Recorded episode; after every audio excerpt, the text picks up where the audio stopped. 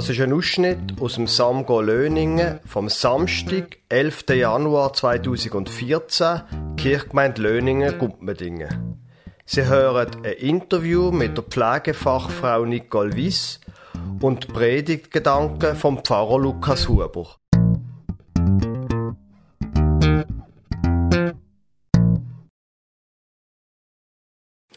Ähm, Nicole, du bist ja schaffst im Spital. Jetzt deine genaue Funktion, ich getraue mich heutzutage, kannst du das kurz erklären, was du dort wirklich machst? Ich bin Krankenschwester. Ja gut, aber das heißt ja heute nicht mehr so, oder? Ja, das stimmt. Man sagt Pflegefachfrau. Dankeschön. Das Wort habe ich doch sagen. Ähm, ich habe gedacht, es wäre vielleicht mal interessant, noch ein paar Sachen von dir hören, so auch zum Thema ähm, Abschied nehmen und sterben. Du siehst ja öfters, wie Leute sterben im Spital. Ähm, ist das nicht ein bisschen brutal? Ja, ja und nein. Es ist sehr brutal, wenn ich denke da an eine Mutter, die drei kleine Kinder hat, Uff. die müssen sterben bei uns. Das ist sehr brutal gewesen. Leider haben wir auch immer noch viele so Junkies, die im jungen Alter sterben. Also Leute, die Drogen nehmen? Die ja. wirklich mit einem kaputten Körper kommen und bei uns sterben. Aber ich nehme an, es gibt auch Leute, äh, einfach, die alt sind und, oder? Ja, und das ist das Schöne. Das sind, also wenn man dem so kann sagen, wenn jemand muss gehen und er ist alt und er hat mir zum Beispiel noch selber können sagen, wo er gekommen ist, es ist gut, wenn ich darf gehen. Ich habe ein erfülltes Leben gehabt. Ich habe Enkel, Urenkel. Das ist schön, wenn man so jemanden darf begleiten in den Tod. Hast du auch mit Kindern zu tun? Siehst du auch, wie Kinder sterben in deiner Station? Das passiert mehr auf der Kinderstation oder sogar in Zürich, dann im Kinderspital. Nein, im Spital habe ich das nie erlebt. Aber Persönlich habe ich das schon erlebt, als ich in Neukirch in der Badi war, vor etwa zehn Jahren. Habe ich mit jemandem, der auch zufälligerweise dort war, einen Bub aus dem Wasser gefischt, bei der Rutschbahn. Und wir haben ihn beatmet und reanimiert, also wiederbelebt. Und ähm, ja, er ist nicht mehr zum Schnaufen gekommen. Okay. Jetzt ähm, tun wir doch so ein bisschen, wie soll ich sagen, eben die Sachen bei dir auf der Station, wo du es nicht mit Kindern zu tun hast, ähm, ihr erlebt das immer wieder, dass Menschen sterben. Was passiert nachher, wenn jetzt jemand bei euch auf der Station stirbt? Was macht ihr denn? Also wenn er im Sterben ist oder wenn er gestorben ist? Wir können zuerst einmal darüber reden, was du machst, wenn er im Sterben liegt, ja? Ja, wir versuchen dann als ganzes Team ähm, immer die gleichen Bezugspersonen dem Patienten auch zu geben. Weil das gibt so ein eine Ruhe drin ins ganze Sterben, sage ich mal, wenn nicht immer neue Personen kommen. Manchmal geht so ein Sterbeprozess über drei bis sechs Wochen. Und das probieren wir zu machen und manchmal gibt es auch, dass es Leute plötzlich schlecht geht, die noch in einem Viererzimmer sind und die müssen wir natürlich dann einfach sofort in ein Einzelzimmer auch tun. Damit andere Patienten nicht müssen erleben, wie jemand neben ihnen zum Beispiel stirbt. Was wir auch versuchen zu machen, ist einfach ein bisschen eine ruhige Atmosphäre schaffen. So ein Spitalzimmer ist so kalt, weiss, ja, einfach fremd. Also am schönsten ist es, wenn man die darf sterben, finde ich. Wir versuchen im Spital zum Beispiel mit Zeichnungen manchmal von den Kindern oder Enkel oder Karten, die aufzuhängen, aufzustellen. Oder wenn wir herausfinden von den Angehörigen, was der Patient gern für Düfte hat, dann können wir auch mit so Ölkompressen arbeiten, die so einen feinen Duft ins Zimmer geben. Wir können auch einen CD-Player stellen mit Lieblingsmusik zum Beispiel, wo wir laufen lassen können. Aber das heißt, da redet ihr in dem Fall auch mit, äh, mit den Angehörigen und fragen die dann zum Teil, was... Ja, das ist ganz wichtig. Wenn, wir machen immer ein Eintrittsgespräch mit einem Patienten. Wenn er, fragen wir ihn auch dort, was er für Vorlieben hat. Aber wenn er das nicht mehr kann, dann schaffen wir ganz eng mit den Angehörigen zusammen. Und manchmal ist das schwierig, weil die Angehörigen auch zum Teil gar nicht wissen, was der Patient gern hat. Und darum ist es sicher auch gut, wenn man vorher mal über das auch redet. Mhm. Was äh, auch noch ist, leider dürfen wir keine Kerzen aufstellen im Spital. Das finde ich persönlich sehr schade, weil eine Kerze gibt für mich einfach eine ganz spezielle Stimmung. Aber das ist aus Sicherheitsgründen natürlich nicht möglich. Und etwas ist in dieser Abschlussphase, schnauft der Patient oft einfach durchs Maul.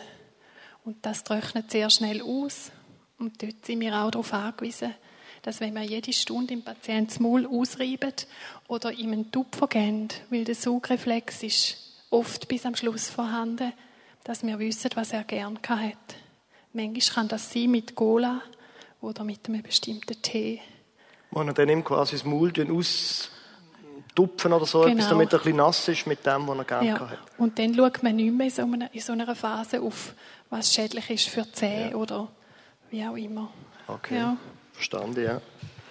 Ähm, und sagen wir, es ist jetzt jemand, jemand Älteres ähm, gestorben. Was macht ihr denn mit der toten Person? Ja, also wenn es wirklich so weit ist, wenn ich, wenn mir persönlich auch wichtig ist, dass ich mir Zeit nehme, meistens habe ich noch drei, vier andere Patienten, die ich gleichzeitig betreue, dass ich einfach bei dem Prozess vom, wirklich vom Sterben wo der Patient schnuft und nachher nicht mehr schnuft, bei ihm kann sein möglichst oder die Angehörigen. Und ich tue dann meistens auch innerlich beten,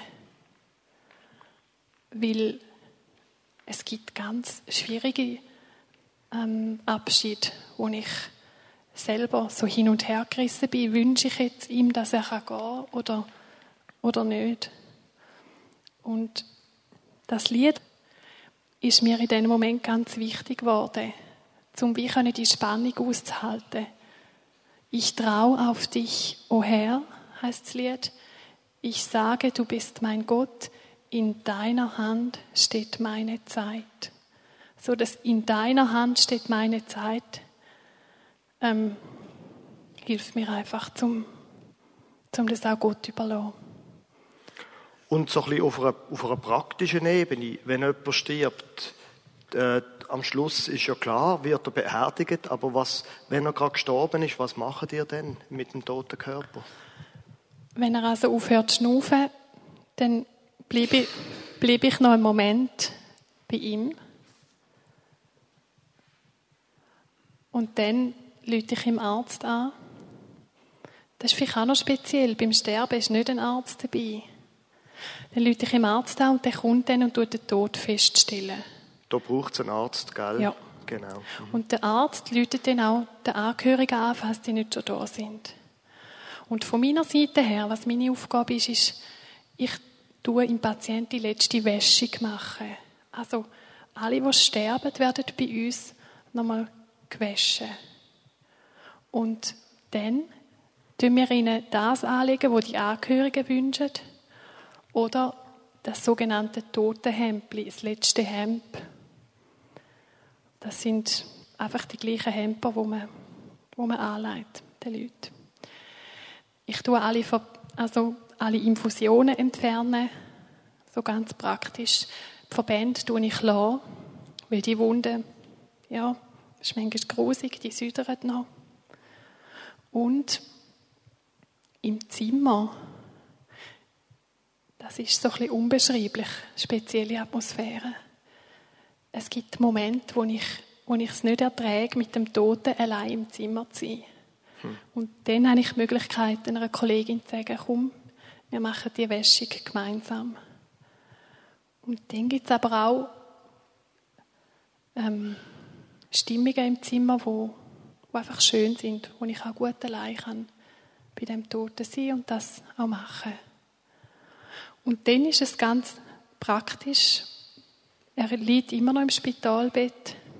Wir ziehen das Duvet über den Kopf ziehen und fahren mit dem Patienten durch das Spital.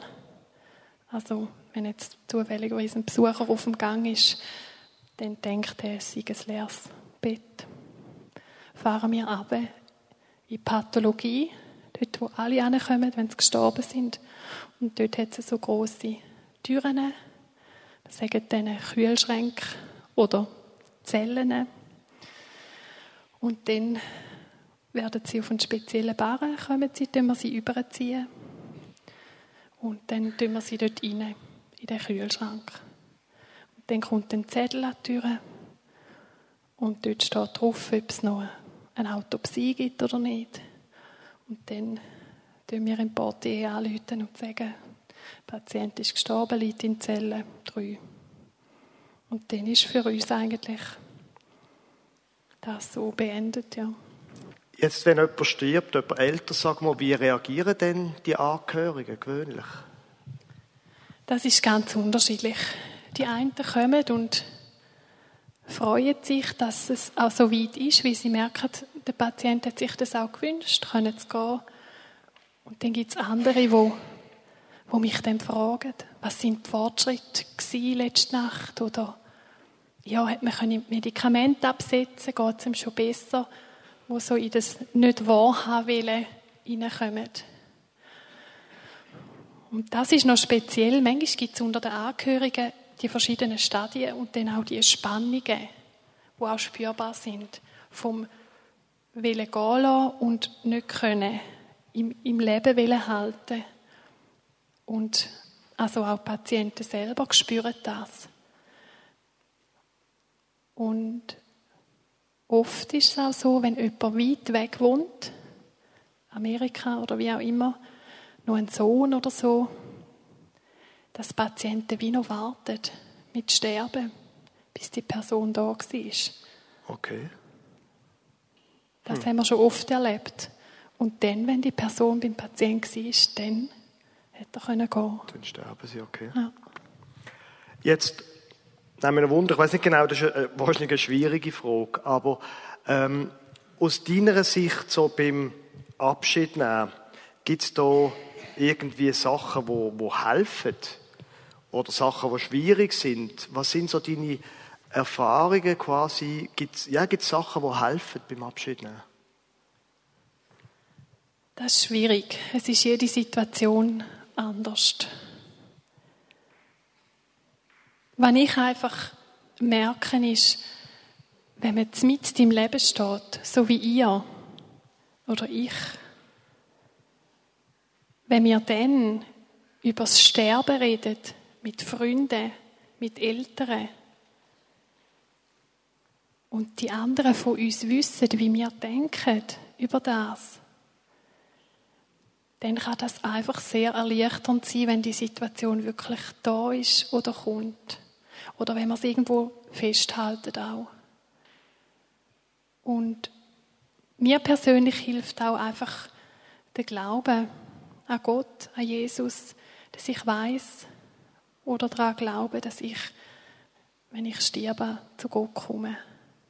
Das hilft mir persönlich. Und wenn ich es von jemand anderem auch weiß, wenn er eben denkt und glaubt und oder sagt, ja, ich ich will mich nie kremieren lassen. Ich will nie, wenn ich tot bin, dann mal in einen Ofen hineinkommen. Ja, ich weiß nicht oder was auch immer, dann ist es, glaube ich, sehr hilfreich. Gut, Dankeschön. In deiner Hand, da steht meine Zeit. Dein Leben ist dir gegeben worden. Ich weiß schon, Du hast einen Vater und du hast eine Mutter und wir wissen alle, wie Kinder entstehen. Aber ich sag dir, dein Leben ist dir nicht von deinem Vater und nicht von deiner Mutter gegeben worden, sondern von Gott. Natürlich haben sie ihre Gene dir weitergegeben. Und du hast Sachen von ihnen gelernt, gute Sachen, vielleicht auch weniger gute Sachen. Aber dein Leben, die Zeit, die dir gegeben ist, die hast du von Gott. Und weiß der Anfang von deiner Zeit. Und weiß auch das Ende von deiner Zeit. Und ich wünsche dir selbstverständlich ein ganz, ein ganz ein langes Leben.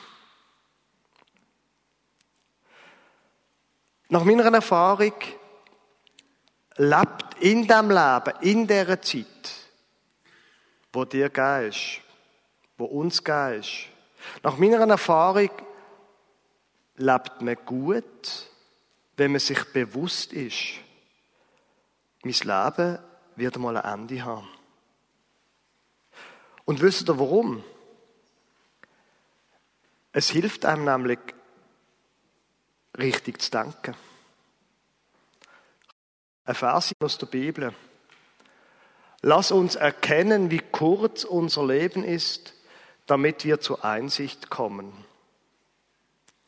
Auch wenn du 90 Jahre alt wirst,